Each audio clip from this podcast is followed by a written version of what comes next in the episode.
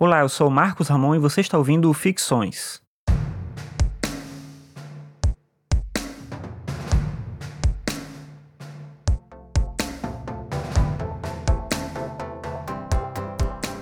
A arte contemporânea impôs, dentro do âmbito da apreciação estética, uma mudança de postura do espectador e do apreciador.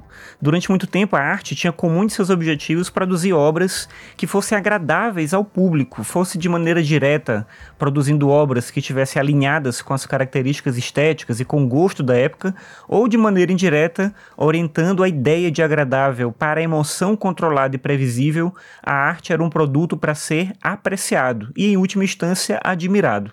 Mas a partir do século XIX, com movimentos como o impressionismo, a arte começou pouco a pouco a se deslocar desse ideal de beleza.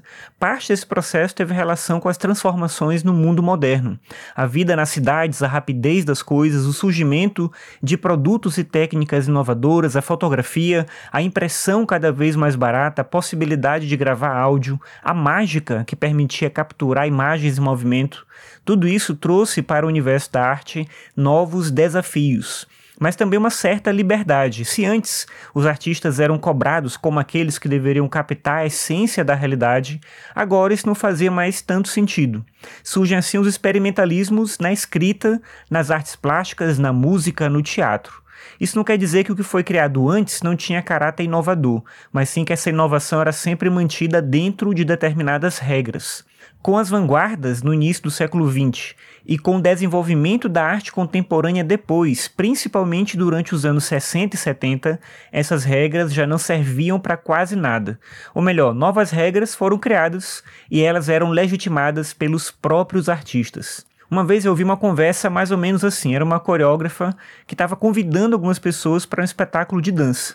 Mas ao mesmo tempo que ela falava com empolgação do espetáculo dela, ela já fazia uma desculpa antecipada. Ela dizia assim: Olha, não é entretenimento, não é o tipo de espetáculo de dança que você vai para se divertir, para gostar, esse tipo de coisa.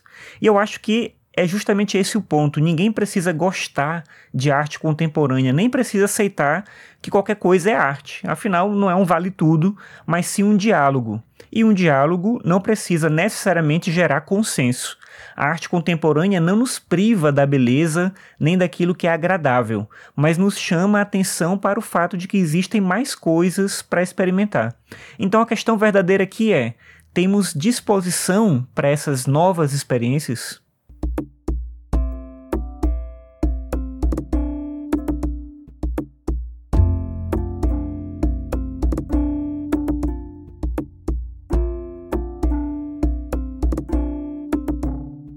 Obrigado por ouvir mais esse episódio. Lembrando que você pode acessar o Ficções no meu site, marcosramon.net/ficções. Me ajuda muito se você compartilhar os episódios com outras pessoas, assim mais gente fica sabendo da existência do podcast. Bem, então é isso. Obrigado pela sua audiência e até a próxima.